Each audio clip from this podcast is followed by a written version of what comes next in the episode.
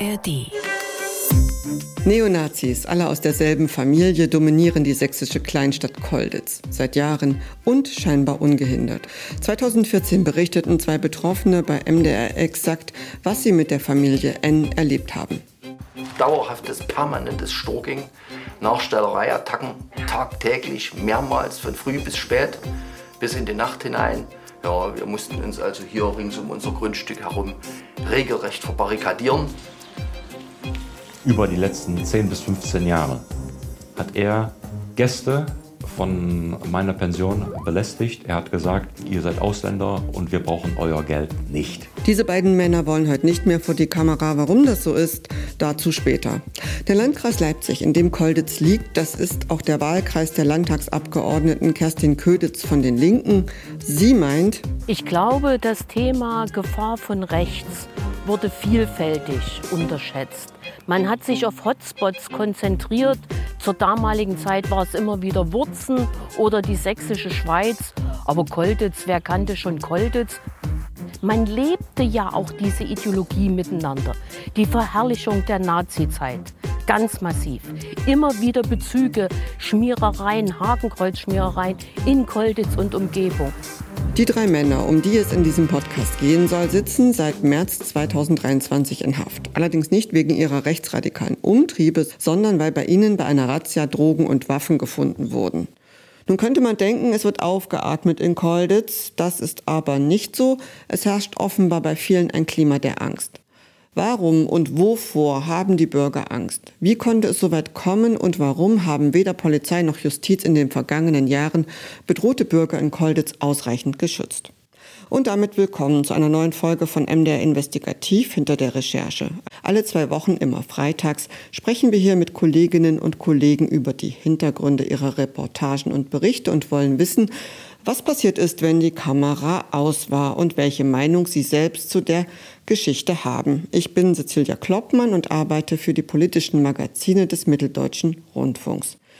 Im Podcast zu Gast sind Nina Böckmann. Hallo Cecilia. Und Thomas Datt. Hallo. Ihr habt beide zusammen einen Film gemacht, den kann man sehen auf YouTube im Channel MDR Investigativ und auch in der ARD Mediathek. Der heißt Kriminelle Neonazis in Kolditz wenn der Staat wegschaut. Das klingt eigentlich schon vom Titel her, finde ich, ganz schön krass. Also kriminell, Neonazis, der Staat schaut weg. Könnt ihr mal bitte kurz umreißen, worum es in dem Film geht? Naja, du hast ja gerade selber damit angefangen, dass du gesagt hast, okay, erstmal drei Männer in U-Haft, es gab eine Razzia. Es gibt aber vor allem, und darum dreht sich auch der Film, eine sehr lange Vorgeschichte zu dieser Razzia und zu dieser Familie vor allem, muss man sagen bin tatsächlich selber jetzt mit dieser Razzia erst dazugekommen. Thomas ist da schon viel, viel länger dran an Kolditz. Aber was sozusagen da das Erstaunliche ist, es gibt ganz viel Material zu dieser Familie und zu dem politischen Hintergrund und den vor allem Einschüchterungsversuchen da vor Ort, die sie über Jahre sehr erfolgreich, es waren also nicht nur Versuche, da betrieben haben. Dieser Film will eigentlich diesen Hintergrund noch mal ein bisschen herausarbeiten und sagen, eigentlich ist es erstaunlich, dass es jetzt erst dazu kommt, dass diese Familie bzw. die drei Männer der Familie in den öffentlichen Fokus und auch in den Fokus der Strafverfolgungsbehörden kommen. Wenn man sich den Film anschaut, da gibt es auch viele schöne Bilder von Kolditz. Das ist so ein bisschen hügelig. Man sieht, dass so die, dass da ein Fluss lang fließt, die Zwickauer Mulde. Es gibt, ist das ein Schloss oder ist es eine Burg? Schloss. Es gibt ein, ein Schloss, rund 8500 Einwohner hat Kolditz. Ist das eine typische sächsische Kleinstadt, würdest du sagen, Thomas? Ja, also es gibt viele Sachen, die machen Kolditz wirklich zu einer typischen sächsischen Kleinstadt. Das ist auch ihre Nachwendegeschichte. Kolditz hatte ja zu DDR-Zeit ein, ein, großes Porzellanwerk, was, oh, ich sage jetzt mal etwas platt, den gesamten Ostblock beliefert hat, plus Jugoslawien. Dieses Werk ist dann geschlossen worden, nachdem es ein bayerischer Investor übernommen hatte und Investitionszusagen gemacht hatte, Fördergelder erhalten hatte und als die Fristen abgelaufen waren, hat er die Maschinen in sein Stammwerk abtransportiert und das Werk dort geschlossen. Viele Leute wurden arbeitslos. Sagen wir mal auch dieser Niedergang und dieser Katzenjammer und ja, das Neuorientieren, was man überall im Osten hatte. Gleichzeitig hat sich das schon relativ früh, wie auch anderswo in Sachsen und in ganz Ostdeutschland, eine militante Neonazi-Szene entwickelt. Das ist eine Sache, die wir in unserem Film nicht thematisiert haben. Es gab 1998 einen schweren Anschlag, einen Brandanschlag auf eine türkische Familie. Da ist die Tochter der Familie verletzt worden, so schwer verletzt worden, dass sie bis heute, lebt schon lange mit ihrer Familie in Frankfurt am Main, bis heute an diesen Folgen trägt. Damals wurden auch Täter ermittelt, die wurden auch verurteilt, aber auch damals wurde das schon als quasi als Streit zwischen zwei Familien, also zwischen der türkischen und der deutschen Familie dargestellt, sowohl politisch als auch medial. Naja, und ähm, man darf nicht vergessen, Kolditz hat eine spezielle Lage, das ist vielleicht so eine Besonderheit.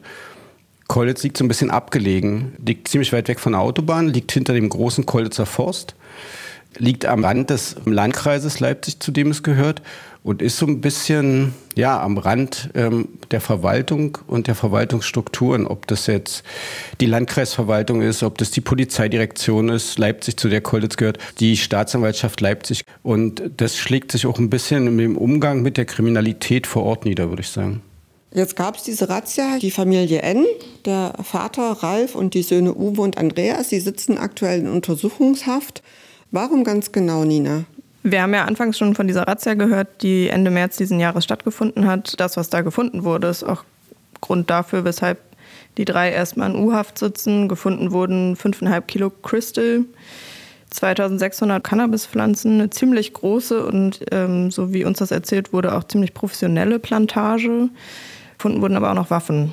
Also so ein bisschen die Melange des Drogenhandels, wie man sich das so ganz klassisch vorstellt. Gefunden wurde auch noch eine relativ große Summe Bargeld. Also es erfüllt so ein bisschen das Klischee dessen, was man mit Drogenhandel verbindet. Beschlagnahmt wurden nämlich auch noch ein Mercedes AMG, also großes Auto, und ein Lamborghini, also auch untypisch für die sächsische Kleinstadt, würde ich mal sagen. Es gibt über 400 Anzeigen gegen die jetzt Festgenommenen, vor allen Dingen, weil sie äh, Leute beleidigt haben, Prügeleien und so weiter. Und wenn man diesen Film ansieht, euren Film, da hat man schon den Eindruck, diese Familie N, die machen da an diesem Ort in Kolditz, salopp gesagt, eigentlich, was sie wollen. Ist das ein Gefühl, was nur ich habe, oder hattet ihr das auch, als ihr vor Ort wart? Also es war vielleicht punktuell so, dass sie es nicht tun konnten. Ansonsten würde ich das so unterschreiben. Und es ist ja auch so, dass wir von Leuten wissen, die zum größten Teil weder eine Anzeige erstattet haben, geschweige denn vor eine Kamera gehen würden, dass zum Beispiel der Vater der Familie, der jetzt auch in Untersuchungshaft sitzt, Ralf N., dass der bis zum Schluss, also bis zu seiner Inhaftierung, Leute bedroht hat. Es waren immer so ganz verschiedene Motive, aus denen das erfolgte manchmal Leute, weil er sie als politische Feinde betrachtete, manchmal sozusagen, weil sie ihm einfach nicht passten oder weil sie ihn irgendwie störten. Oder es konnte auch sein, dass Leute, weil sie irgendwas, was er sich, was er wollte, nicht gemacht haben. Er hat ja auch, braucht man sich bloß die sozialen Netzwerke angucken, er hat ja bis heute auch nicht wenige Unterstützer in der Stadt. Also bei den Leuten, mit denen er gut stand, mit denen er befreundet war, nicht zufällig natürlich, auch ein Haufen junge und ältere Neonazis darunter. Die beschreiben ihn alle, ähm, haben uns zum Beispiel auf dem Stadtfest erzählt, als wir dann eine Diskussion hatten mit so einer Gruppe ähm, junger Neonazis, als sehr großzügig und verlässlich. Ist ja ein Mann, der dafür bekannt war, mit Geldbündeln in der Stadt unterwegs zu sein. Wenn der mit den Leuten sich gut stand, war das offenbar ein charmanter, witziger und auch sehr verlässlicher Freund. Man durfte ihn nur nicht zum Feind haben weil du gerade gesagt hast, auf dem Stadtfest, da gibt es ja keine Bilder im Film davon, dass du dich mit jemandem unterhältst. Also vor der Kamera wollte da offenbar niemand sprechen. Aber wie bist du dann doch mit Leuten ins Gespräch gekommen? Na gut, wir waren ja sozusagen am Freitag schon da und da hat Nina ja dann auch abends diese Bilder gemacht nach dem Schluss des Stadtfestes, als dann da sich jemand mit Sieg Heil verabschiedet und Hitlergruß. Da waren wir sozusagen so unterwegs, dass wir, denke ich zumindest, nicht erkannt wurden. Am Sonntag war ich dann nochmal am Tag ganz offen da und wurde erkannt, weil wir ja vorher schon für Exakta so einen Beitrag gemacht hatten und da ein Bild zu sehen waren. Da hörte ich dann, dass so eine Gruppe von ja, jüngeren Männern in, sagen wir mal, interessanten und einschlägigen T-Shirts lautstark irgendwie rummoserte. Und dann habe ich gefragt, was das Problem ist. Und dann kamen ein paar an und dann beschwerten sich darüber, wir hatten Bilder von den Corona-Protesten 2021 gezeigt, sagte der eine zu mir, der eine junge Mann, Sie haben uns als Neonazis bezeichnet. Ich sagte, na Moment, wir haben gesagt, wütende Bürger und Neonazis. Ja, Sie haben uns als Neonazis diskriminiert. habe ich ihn gefragt, warum hast du eine 88 auf dem T-Shirt? Na, das ist meine Meinung. Dann sagte der junge Mann, der hinter ihm saß, der sagte dann, naja, wir, uns störte auch nicht, dass hier ein, ich sage jetzt das Wort nicht, ein N auf der Bühne Musik macht. Da war gerade ein schwarzer Musiker auf der Bühne, der Schlagzeug spielte. Und da habe ich dann gesagt, dass das N-Wort ja schon eine Beleidigung ist. Und außerdem, was hat die Hautfarbe mit der Musik zu tun? Da kam dann die Antwort, für uns schon.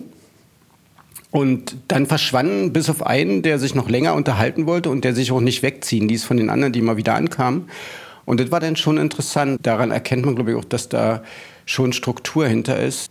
Nach ungefähr einer Viertelstunde kam dann jemand mit einem Telefon an, auf dem ein Gespräch lief und hat es dem ans Ohr gehalten. Dann ist auch der aufgestanden. Also es gibt offenbar Leute, die da schon Durchgriff haben. Das heißt, diese Struktur existiert doch unabhängig von den Ends. Bei dem Film und auch der Berichterstattung dazu, da sind natürlich beim MDR auch immer die Juristen eingebunden und da gab es auch immer so den Zeigefinger aufpassen, dass man nicht Neonazi-Familie N sagt, denn dann würde man ja die gesamte Familie dazu rechnen. Was weiß man über die Familie hinaus, außer über Vater und die beiden Söhne? Ich würde jetzt weniger auf die Familie eingehen wollen aus Gründen, aber interessant ist schon, dass die vielen Grundstücke, die im erweiterten Sinne zu dieser Familie gehören, überwiegend auf die Partnerin von Ralf N. laufen, die einem Beruf nachgeht, der erstmal nicht die finanziellen Möglichkeiten schafft, dass man Immobilien und Grundstücke erwirbt. Das ist ja auch eine Frage, die sich stellt. Grundstücke, dann sieht man im Film Uwe N., der mit einem Hammer, das ist so ein riesiger panzerartiger Jeep, der durch den Ort fährt. Und das war offenbar auch eine seiner Lieblingsbeschäftigungen. So hat es da jemand erzählt. Äh, es sind zwei Luxusautos auf jeden Fall konfisziert worden bei der Razzia. Ganz offiziell hatten die einen Holzhandel. Davon kann man es wahrscheinlich nicht finanzieren. Wovon leben die denn offiziell, die jetzt Verhafteten? Den Holzhandel gibt es ja auch offiziell schon ein paar Jahre nicht mehr. Also das Gewerbe ist abgemeldet. Die drei sind in den letzten Jahren keine offiziellen Beschäftigungen nachgegangen, hatten auch kein eigenständiges Gewerbe. Sie hatten dann Schrottplatz und sie hatten dieses Grundstück, wo auch dann die Cannabispflanzen gefunden wurden. Vor Gericht sind die auch öfter und über Jahre immer wieder als Sozialhilfeempfänger aufgetreten. Und das ist natürlich eine Frage, die sich bis heute viele Leute vor Ort stellen, die sich auch Polizisten von vor Ort stellen. Wie kann es sein, dass solche Leute ungehindert mit Luxusfahrzeugen, die ja gar nicht zu diesem Status passen, rumfahren können, ohne dass was passiert? Man darf ja nicht vergessen, auch das mit den Luxusfahrzeugen geht ja schon ewig. Also ist jetzt keine Erscheinung der letzten fünf Jahre, sondern ist schon viel länger so. Das ist eine Frage, auf die man aber auch schwer eine Antwort findet, weil Sozialbehörden natürlich an der Stelle nicht besonders transparent sind. Dreister konnte man dem Staat und auch dem Sozialstaat nicht auf der Nase rumtanzen, wie die drei das gemacht haben. Ralf N., also der Vater der Familie, der jetzt auch inhaftiert ist, 67 Jahre alt. Was weiß man über den, Thomas? Was hat der für eine Geschichte? Naja, Ralf N. kommt ursprünglich aus Nauenhof, war Fleischer von Beruf und ist in der Nachwendezeit nach unseren Recherchen Bestandteil des sogenannten Leipziger Milieus gewesen. Kennt zum Beispiel jemanden aus früheren Recherchen, ja, hatte ich vor Jahren mal nach dem Ralf N. gefragt. Und dann stellte sich raus, dass Ralf N. so in den 90er Jahren sich offenbar mit anderen Ganoven so ein bisschen verscherzt hatte. Weil Ralf N. hatte damals behauptet, er werde von der Russenmafia bedroht und brauche eine Waffe. Daraufhin wurde ihm eine Pistole besorgt und stellte sich dann ein Vierteljahr später raus, dass diese Waffe offenbar weiterverkauft wurde, was natürlich in diesem Milieu auch riskant ist, nicht? Naja, und so wie die Person geschildert hat, muss der offenbar so einige andere, sag's jetzt mal, Ganoven übers Ohr gehauen haben. Und da waren wohl so einige Rechnungen offen und das ist vielleicht auch eine Erklärung, warum Ralf N., der bis dahin einen anderen Nachnamen hatte, den Namen seiner Frau angenommen hat, nach Kollitz gezogen ist und dort einen Holzhandel aufgemacht hat. Das war hier interessanterweise in den Müllkreisen auch nicht bekannt. Das heißt, er musste offenbar weg. Es hatte sich zu viel angehäuft und dann hat er halt dort, sagen wir mal, so eine Gruppe von Neonazis um sich geschart und hat sozusagen damit seine Geschäfte glaube ich, abgeschirmt. Der Holzhandel wurde ja noch so ein Treffpunkt, wo man eben feiern konnte und wo man auch an Autos schrauben konnte. Das hat sich, glaube ich, für ihn ausgezahlt, dieser Umzug. Die Aufnahmen, die wir am Anfang gehört haben, die waren von MDR Exakt aus dem Jahr 2014. Warst du da schon vorher dort? Nee, das ist so eine Sache, die mich bis heute ärgert und wo ich mich auch ein bisschen schäme, dass wir das irgendwie so kollektiv, würde ich sagen, als Journalisten, außer einige FVZ-Lokalreporter, doch ziemlich verschlafen haben, obwohl Kollitz gar nicht so weit weg liegt von Leipzig, nicht mal 50 Kilometer. Und es da ja in den Jahren 8 bis 12 brutale offene Straßengewalt gab gegen Linke, aber auch Leute, ach, keine Ahnung, Bundeswehrangehörige, die praktisch dort irgendwie zu Besuch waren oder nur zur Durchfahrt. Also Leute, die sozusagen nicht dazugehörten, also die nicht ortsbekannt waren. Und trotzdem ist es irgendwie an uns allen vorbeigerauscht. Das heißt also, wenn man unseren Film sieht, der ja auch die Behörden sehr kritisiert für ihre Passivität, dann fehlt natürlich in dem Film auch schon der Punkt der Passivität der Medien, nicht? Also die Ignoranz ist sozusagen allgemein gewesen, nicht auf die Behörden beschränkt. Hast du versucht, Kontakt aufzunehmen zu den drei jetzt Inhaftierten und wie ist die Reaktion gewesen? Damals hatten wir eine ziemlich lustige Begegnung mit Andreas N., dem älteren Sohn, an dem Holzerne, der es damals noch war, ähm, nach der Verhaftung seines Bruders wegen des Christels. Ja, und er hat uns da erstmal versucht, naja, ich würde schon sagen, in alt, altbewährter Neonazi-Manier mit seinem VW-Bus zu verfolgen und zu filmen mit dem Handy. Und keine Ahnung, wahrscheinlich dachte er, wir lassen uns davon einschüchtern, haben wir nicht gemacht. Und dann irgendwie hat er umgeschaltet und dann mit uns diskutiert und hat uns dann halt erklärt, ja, was denn, also Neonazi und Drogen, das passt doch gar nicht zusammen. Und hat es bestritten mit den Drogen. Da kann man den Schluss draus ziehen, als was er sich selber gesehen hat. Und auch seinen Bruder. Und hielt es halt alles für Fake und falsche Vorwürfe. Und das ist natürlich nur ein kleiner Ausschnitt, den haben wir irgendwie aus Zeitgründen nicht in den Film gekriegt. Aber das ist so ein bisschen so ein Motiv, was sich durchzieht bei der Familie. Das habe ich auch bei diesen jüngeren Männern, bei diesen Neonazis dort am Stadtfest gemerkt. Die haben sozusagen so ein eigenes Narrativ geschaffen, das in ihrem Bekannten- und Freundeskreis geglaubt wird. Die sind also auch sehr gut darin, der Geschichte den Spin zu geben, den es für ihre Zwecke braucht. Zum Beispiel gab es da auch einen jungen Mann, der mir erzählt hat bei dem Stadtfest, dass er dabei war, als sie diesen Schikanefersch von den Nachbarn gefüllt haben. Er hat gesagt, ja, da war ich mal in Wermsdorf mit, da haben wir 200 Puten geholt und freute sich denn, er fand es witzig, die da reinzuwerfen. Er sagt, na Moment, ähm, das ist ja eine totale Schikane gegenüber dem Nachbarn, der da Schicht arbeitet und so. Und da erzählt er halt die Geschichte, die halt der alte N immer wieder verbreitet hatte, dass angeblich dieser Nachbar seine Frau angemacht habe. Dafür gab es nie einen Beleg. Das stimmt offenbar nicht. Und wie gesagt, es ist interessant, dass diese, sagen wir mal, Lügengeschichten bis heute sich in diesen Unterstützerkreisen dieser Familie halten. Also es gibt bis heute Leute, die in den sozialen Netzwerken schreiben, eine ehrenwerte Familie, nicht?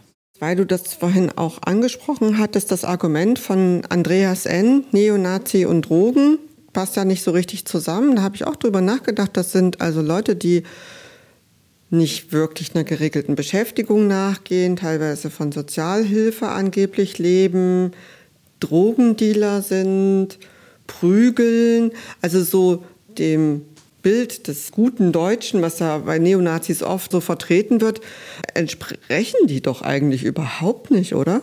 Ich meine, es gab auch in der NS-Zeit ähm, regen Drogengebrauch, es gab Homosexualität bis in die obersten Ränge, es gab einen Haufen Gewohnheitsverbrecher, die da Karriere gemacht haben. Es gab Leute, die die Umstände genutzt haben, um sich schamlos zu bereichern. Und also das ist ja sowieso so ein Konstrukt mit dem aufrechten oder guten, ehrbaren Deutschen, weil Neonazis sind ja in ihrer eigenen ideologischen Darstellung auch keine guten Menschen, weil sie sind ja angetreten, sozusagen Deutschland von den nicht hierhergehörigen zu säubern. Nicht? Ihr habt ja auch mehrere Leute getroffen, die Opfer geworden sind, offen vor der Kamera gesprochen. Heute hat nur äh, Hartmut Lehmann. Was ist die Geschichte von Hartmut Lehmann, Nina? Hartmut Lehmann ist Kolditzer, kommt aus der Gegend und ist geblieben. Das ist schon mal was, was nicht ganz so typisch ist, würde ich sagen. Hartmut Lehmann hat als Mechaniker eine Werkstatt betrieben und 2005, also schon eine sehr lange Zeit her, hat er einen Anruf bekommen und wurde damals zu einer Motorradpanne gerufen. Ist dann auf einer Landstraße in einem Bushaltestellenhäuschen brutalst überfallen und zusammengeschlagen worden. Das Krasseste finde ich persönlich daran ist, dass beinahe noch seine Tochter dabei mit entführt wurde, die im Auto saß, was einer der Täter wegfahren wollte. Das konnte er verhindern. Im Film sieht man das auch Fotos von ihm, die ihn zeigen nach diesem Angriff mit einem komplett zugeschwollenen Auge, grün und blau. Und der Hintergrund dieses Angriffs ist bis heute eigentlich, muss man sagen, nicht aufgeklärt. Das, was er erzählt, ist, dass man ihm damals, also dass die Täter, die ihn zusammengeschlagen haben, ihm damals gesagt haben, er solle doch aufpassen, mit wem er sich in Keuditz anlegt. Und, das erzählt er auch, wenige Minuten nach dem Angriff sei Ralf N. an dieser Bushaltestelle vorbeigefahren. Das ist ein krasser Vorfall und trotzdem, das finde ich persönlich auch beeindruckend, ist Hartmut Lehmann einer der wenigen Keuditzer, der weitermacht. Also der jetzt zum Beispiel auch, und das sehen wir auch in dem Film 2021, als damals diese Corona-Proteste in Keuditz stattfanden, eben auch eine Gegendemonstration angemeldet hat, einfach aus Trotz vielleicht sogar, muss man sagen, weil er das politisch wichtig fand, denen eben nicht den Markt zu überlassen, das Zentrum der Stadt. Wie gesagt, er ist eigentlich einer der wenigen vor Ort, die offen sprechen. Was ich besonders niederschmetternd fand, dass er ja dann auch noch erzählt hat, dass dieser Fall, wie du schon sagst, nicht aufgeklärt worden ist, aber dass er dann am Ende auch noch von der Polizei, dass ihm unterstellt wurde, dass es da irgendeine Verbindung gäbe zu diesen Tätern. Es wurde dann sogar so gestrickt, dass ich selber dran schuld wäre und wüsste, mit wem ich mich anlege und mit wem ich wohl Geschäfte machen würde. Und dann versuchten die über mich irgendwas rauszukriegen, über irgendwelche Sachen hier. Und ja, ich wurde dann als Täter dargestellt und ja, und da habe ich dann auch die Zusammenarbeit dann abgebrochen mit der Polizei. Hartmut Lehmann sagt, er hat die Zusammenarbeit abgebrochen mit der Polizei. Ihr bei euren Recherchen vor Ort, was haben euch andere Betroffene erzählt von der Reaktion der Polizei auf Vorfälle, auf Anzeigen? Das war so ein bisschen durchmischt. Das wurde uns erzählt, vor allem Polizisten vor Ort, die engagiert waren, die versucht haben, auf eine Art an diese Familie ranzukommen, die auch die Berichte der Betroffenen nicht einfach weggewischt haben. Es gab aber auch Erfahrungen mit der Polizei, dass sie gerufen wurde und nicht kam oder dass Dinge auf eine Art nicht weitergereicht wurden. Also dass es an einem bestimmten Punkt versiegte und da aber auch bis heute für mich persönlich so ein bisschen unklar ist, wer hat wann und wie und warum eigentlich die Ermittlungen schleifen lassen. Weil man muss dann ja auch fairerweise sagen, natürlich ermittelt zunächst die Polizei, aber dann übernimmt die Staatsanwaltschaft. Und in diesem Fall war es die Staatsanwaltschaft Leipzig, die, und das haben wir in den Filmen auch anhand von ein paar Beispielen aus den Akten nochmal gezeigt, auch aus relativ unverständlichen Gründen Ermittlungen nicht weitergeführt hat und Zeugen nicht weiter vorgeladen hat und Indizien nicht weiter nachgegangen ist.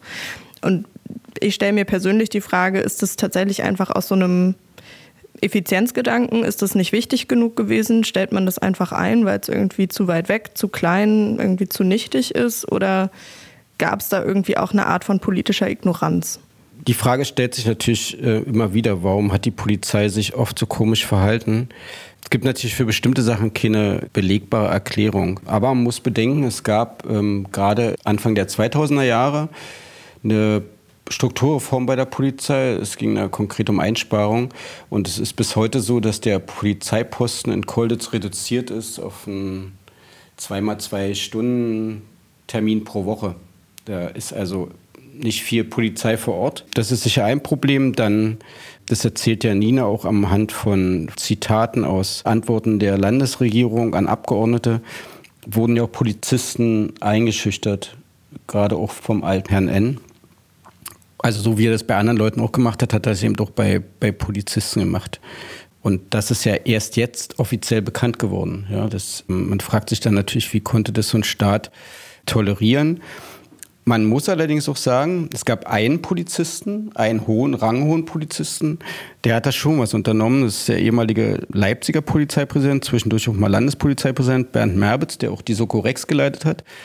Der wurde dann 2012 ja mal eingeladen zu einer Stadtratssitzung. Da wollten die Bürger wissen, was er denn da unternimmt. Und da haben Ralf N. und der damalige Wirt vom Gasthof Zollwitz, der bis dato auch reger Treffpunkt der Neonazi-Szene war, hatten dort versucht, sozusagen die Stimmung so ein bisschen an sich zu reißen.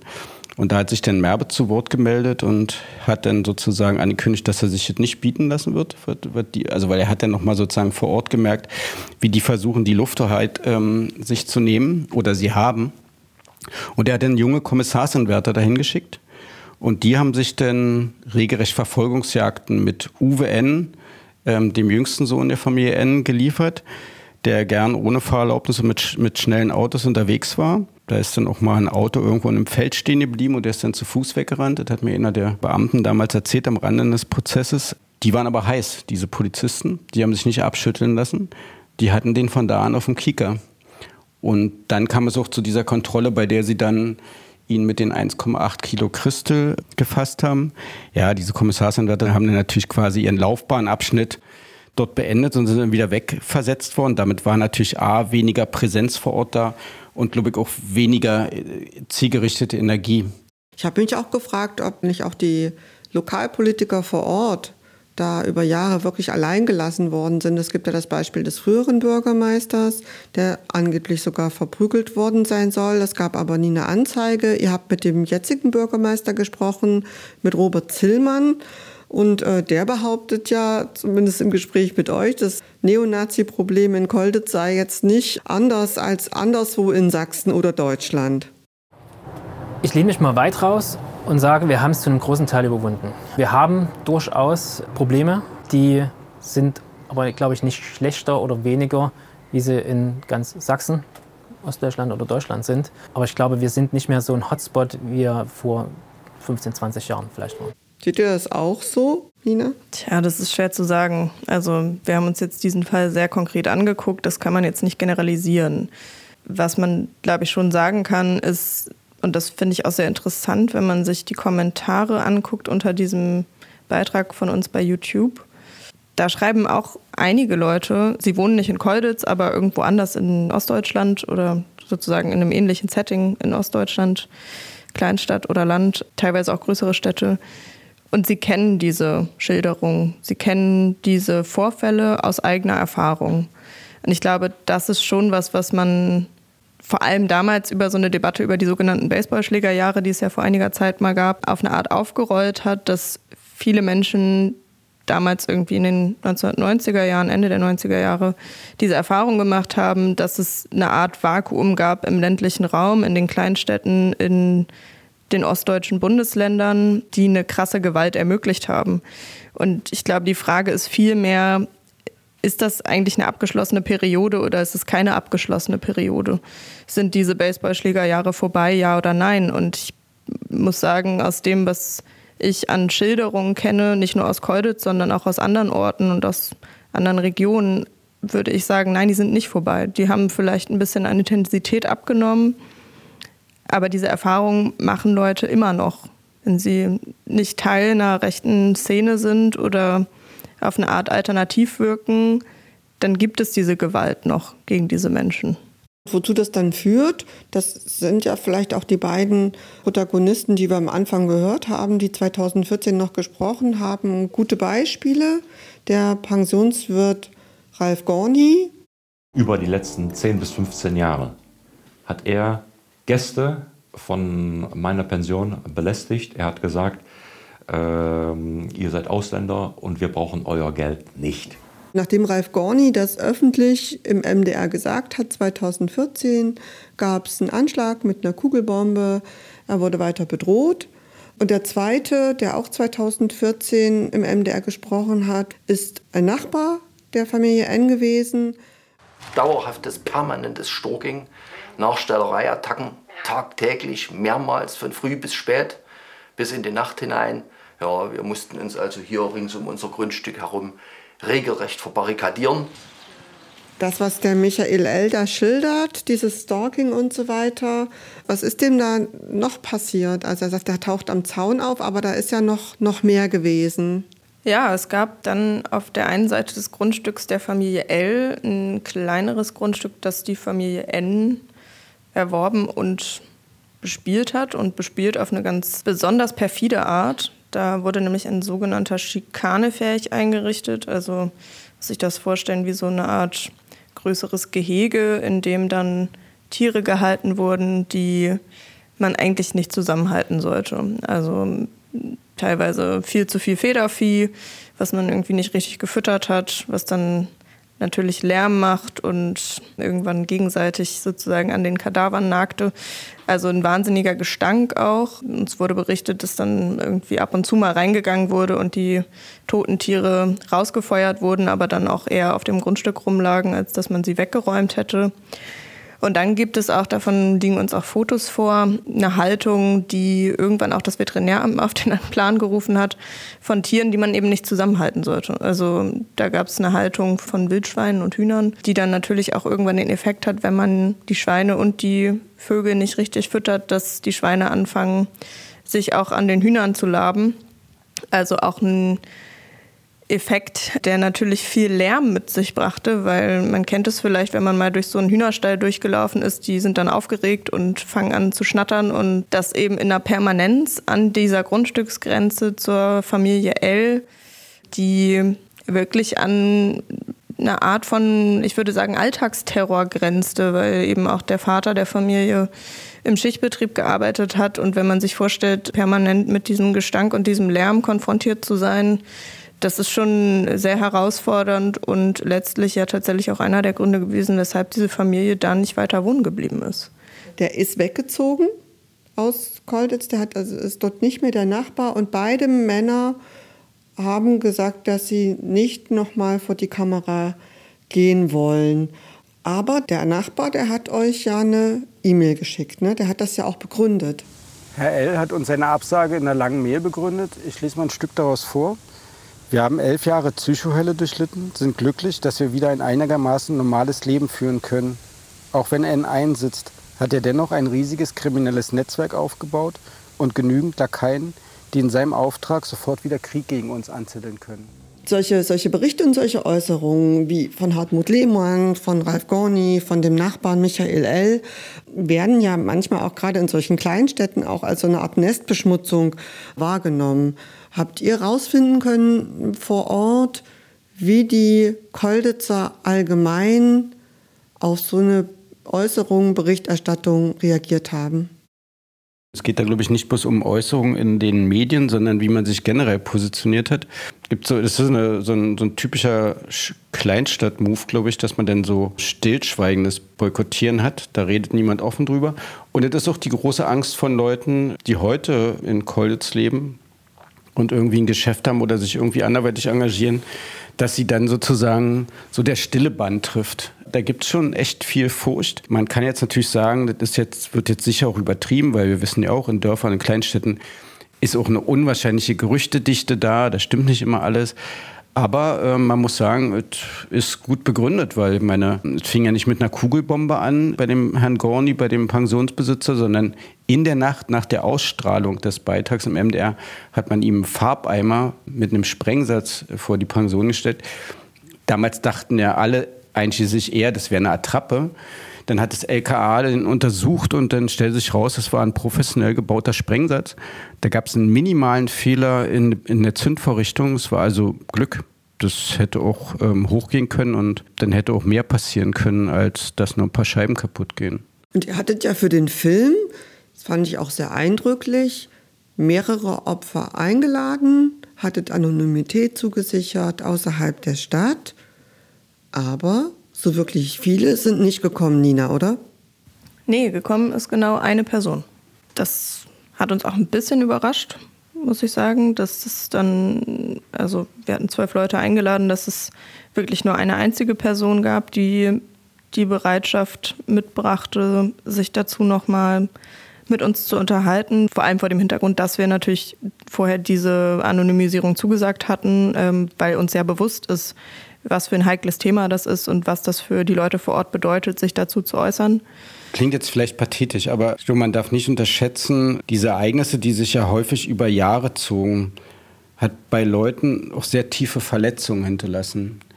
Und gerade bei jüngeren Leuten habe ich das mehrfach erlebt, dass die froh sind, aus dieser Stadt weg zu sein. Also ich habe ja 2017 mal einen längeren Artikel geschrieben über Kolditz und da wurde ich von Leuten angesprochen hier in Leipzig, die kannte ich, aber ich wusste nicht, dass sie aus Kolditz stammen, die mir dann erzählt haben, dass sie das wirklich alles verdrängt hatten, weil das in ihrer Jugendzeit, also gerade in diesen um die 10, um 2010 rum, eben so krass war. Du konntest jederzeit am falschen Ort sein, wie ich an der Tankstelle. Und wenn dort eben die, ich sag's jetzt mal ähm, etwas platt, die Faschos waren, dann hast du halt kassiert. Und du warst dort auch immer in einer Minderheit.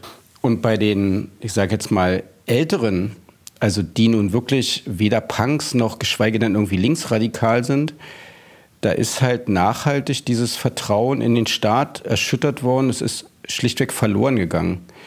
Und das ist das, was ich zum Beispiel auch wirklich für ein Riesenproblem halte. Dass, also Landespolitik hat ja groß getönt nach diesem Großkristelfund. Ja, aber ähm, tatsächlich hat man das schnell wieder abgeschrieben. Ich habe den Eindruck, dass sich zum Beispiel der Innenminister, der sich ja nun sozusagen hier als sehr erfahrener Politiker geriert und ja, obwohl er noch nicht lange in Sachsen ist, ja eigentlich zu allem was zu sagen hat. Komischerweise bei dem Thema still ist. Er hat sich ja auch, ich würde sagen, ganz klar von dem Interview bei uns gedrückt, obwohl es uns zugesagt war und Nina da auch mehrfach noch nachgefragt hat. Und ich finde schon, es gibt in dieser Stadt über die unmittelbar Gewaltbetroffenen oder die Leute, die Gewalt erfahren haben, hinaus eine größere Gruppe von Menschen, die das Vertrauen in den Staat, vor allen Dingen auch in die Polizei und die Justiz verloren haben. Und ich finde schon, dass es A, eine Frage der politischen Verantwortung ist. Ähm, ich finde, dafür muss jemand die politische Verantwortung übernehmen und muss sich auch den Leuten stellen und ihnen auch erklären, wie man dieses Problem lösen will. Das wird nicht schnell gehen, aber man muss es machen. Als ich euren Film angeguckt habe, ich muss echt sagen, ich habe ich hab schon schlechte Laune gekriegt. Da sind Leute, die sind super aggressiv gegen Leute, die ihnen nicht passen. Da werden Leute eingeschüchtert. Da wurde ein Lokalpolitiker verprügelt. Ermittlungen der Staatsanwaltschaft verlaufen im Sande. Standen ja mal vor Gericht, aber da ist ja jetzt nicht so viel passiert. Leute müssen wegziehen, wie dieser Nachbar. Und das quasi im Hier und Jetzt, also in diesem Land, ich war wirklich empört und ich habe richtig schlechte Laune gekriegt. Wie ist es euch denn gegangen mit der Beschäftigung mit diesem Thema? Ich glaube, ich tue mich immer schwer damit, meine eigenen Gefühle in so Recherchen dann äh, zu platzieren, weil ich glaube, die spielen da eigentlich weniger eine Rolle. Es geht für mich eigentlich primär darum, was macht das eigentlich mit den Leuten vor Ort? Was schafft das eigentlich für ein Klima da in Kolditz? Aber natürlich habe ich da auch eigene Eindrücke gesammelt. Ich glaube, so ein kleiner Tiefpunkt für mich persönlich war bei einem der Drehtage in Keuditz auf dem Marktplatz, als wir mit aufgebauter Kamera auf dem Marktplatz standen, also man eigentlich davon ausgehen konnte, auch von weiter weg, okay, da läuft jetzt eine Kamera, und es aber trotzdem einen Autofahrer nicht davon abgehalten hat, mit sehr laut aufgedrehtem Rechtsrock an uns vorbeizuheizen. Und dieser Rechtsrock war halt nicht nur tendenziös, sondern der war sehr eindeutig mit Sieg Heil und Heil Hitler Rufen eingebaut in diesen Text. Und da war ich, um ehrlich zu sein, schon noch mal ein bisschen baff. Das haben wir schon an anderen Drehtagen erlebt, dass beispielsweise rechte Kleidungsmarken oder sozusagen rechte Symboliken auf T-Shirts, ähm, was sehr Alltägliches sind, auch teilweise Partei- bzw. Parteinachwuchsorganisationen, die da halt irgendwie rechtsextremer Art äh, auf den T-Shirts abgedruckt sind. Und für mich ist tatsächlich diese in Anführungsstrichen rechte Alltagskultur, die sich da entwickeln konnte und die man so mit dem bloßen Auge sehen kann, wenn man ein bisschen darauf achtet, die hat mich schon auf eine Art nochmal, ich will jetzt nicht sagen betroffen gemacht, aber es war schon eine krasse Erfahrung nochmal in dieser Kleinstadt, die malerischer kaum sein könnte, wunderschön gelegen ist mit diesem Schloss und wo aber irgendwie so eine Politik dominiert auf der Straße, die eben das zutage gefördert hat, was wir in diesem Film hoffentlich abbilden konnten, und zwar Angst und Furcht und eine Gesellschaft, die irgendwie auch so ein bisschen die Hoffnung verloren hat in eine Zukunft, die, die anders aussehen könnte und die eben nicht geprägt ist von, von Einschüchterungen und von, von permanentem Misstrauen. Thomas, wie bist du rausgegangen aus der Recherche und aus dem Film? Ich war jetzt, glaube ich, seit 2014 bestimmt 50 Mal in Kollitz. Es gibt zwei Extreme. Zum einen ist mein Respekt, den ich natürlich von Anfang an hatte, aber nochmal deutlich gestiegen für die Leute, die dort dagegenhalten, die sich positionieren, die auch Sachen organisieren. Es gibt zum Beispiel jetzt so ein Netzwerk von etwas jüngeren Leuten, wozu auch zum Beispiel der Hartmut Lehmann gehört. Das sind Leute, die schon länger dort wohnen oder gar dort geboren sind, aber auch Leute, die neu hingezogen sind die halt über so, so einen Kulturmarkt, also Konzerte und sowas versuchen, dort so ein bisschen eine andere Kultur zu schaffen. Das ist natürlich relativ zäh, aber die sind da ausdauernd und machen das mit viel guter Laune, also mit einer Positivität, die so ansteckend ist. Also das finde ich ja mal sehr beeindruckend, weil die Voraussetzungen sind halt nicht so toll wie zum Beispiel in der Großstadt, aber die Leute machen das und das finde ich bewundernswert. Das andere ist, und das ist eine Geschichte, die lässt sich tatsächlich, selbst wenn man wollte, nicht kurzfristig lösen, wahrscheinlich nicht mal mittelfristig. Wir haben es offenbar mit einer größeren Gruppe zu tun von jungen Leuten und wir sagen es ja auch in dem Film, dritte Gener Nachwendegeneration Neonazis, die krass nationalsozialistisch eingestellt ist, das tief verinnerlicht hat. Und ich frage mich ja bis heute, wann wir uns nicht nur in Sachsen, ich glaube, das ist ein Problem, was wir in ganz Ostdeutschland haben im ländlichen Raum, dass es eine größere Minderheit gibt, die diesem nationalsozialistischen Weltbild folgt, zum Teil sehr offen. Und ich finde, diese Auseinandersetzung müssen wir als Gesellschaft in Ostdeutschland führen. Man braucht sich nicht vormachen, auch wenn die AfD jetzt nicht die NPD ist. Aber diese Leute, zusammen mit anderen, die unzufrieden sind, aber nicht unbedingt rechtsextrem sind, versammeln sich halt alle hinter der AfD. Wir haben das auch in Kolditz gehört. Ähm, es gab auch AfD-Rufe nach dem Stadtfest. Es gibt einschlägige Wahlergebnisse dort um die 30 Prozent, obwohl es dort gar keine AfD, zum Beispiel Fraktion im Stadtrat gibt. Das heißt, die versammeln sich alle hinter der AfD, weil sie da halt eine Machtoption sehen. Und ich denke mal, das ist ein Problem, dem man nicht länger ausweichen kann. Sonst verschieben sich sozusagen Kräfteverhältnisse und das gefährdet doch die Zukunftssicherheit dieser Landstriche. Und ich bin ja auch der Meinung, auch die AfD muss sich diesem Problem stellen, denn wenn sie tatsächlich regieren will, dann muss sie was gegen den Narzissmus in ihren Reihen tun. Da drücken wir uns alle ein bisschen davor. Da drückt sich natürlich auch die Politik, weil es natürlich unbequem ist, im Hinblick auf einen bevorstehenden Wahlkampf sich mit potenziellen Wählern auseinanderzusetzen. Stand jetzt hat die Staatsanwaltschaft Anklage erhoben gegen Ralf, Uwe und Andreas N. Da wird es also einen Prozess geben und das werden wir sehen, wie es dann weitergeht. Euch beiden erstmal vielen Dank, Nina Böckmann. Danke dir. Und Thomas Datt. Bitte. Das war es diesmal von MDR Investigativ hinter der Recherche. Allen, die zugehört haben, herzlichen Dank. Und zum Schluss auch gleich noch ein Hinweis, denn wir bekommen regelmäßig, wenn wir über Rechtsextreme oder Neonazis berichten, Kommentare. Wir sollten doch auch mal nach links schauen. Das tun wir durchaus. Zum Beispiel haben Thomas und Nina einen Film über den Prozess gegen die Linksextremisten rund um die Leipziger Studentin Lina E. gemacht. Und auch dazu gab es einen Podcast und zwar im Juni 2023. Und auch kurz nach der Festnahme der verdächtigen Linksextremisten haben wir hier im Podcast darüber gesprochen. MDR Investigativ hinter der Recherche erscheint alle zwei Wochen freitags in der ARD Audiothek und überall da, wo Sie uns gerade hören. Ich möchte diesmal explizit darum bitten, uns bei Gefallen ein Sternchen und oder eine Bewertung zu geben. Über jegliches Feedback freuen wir uns sehr.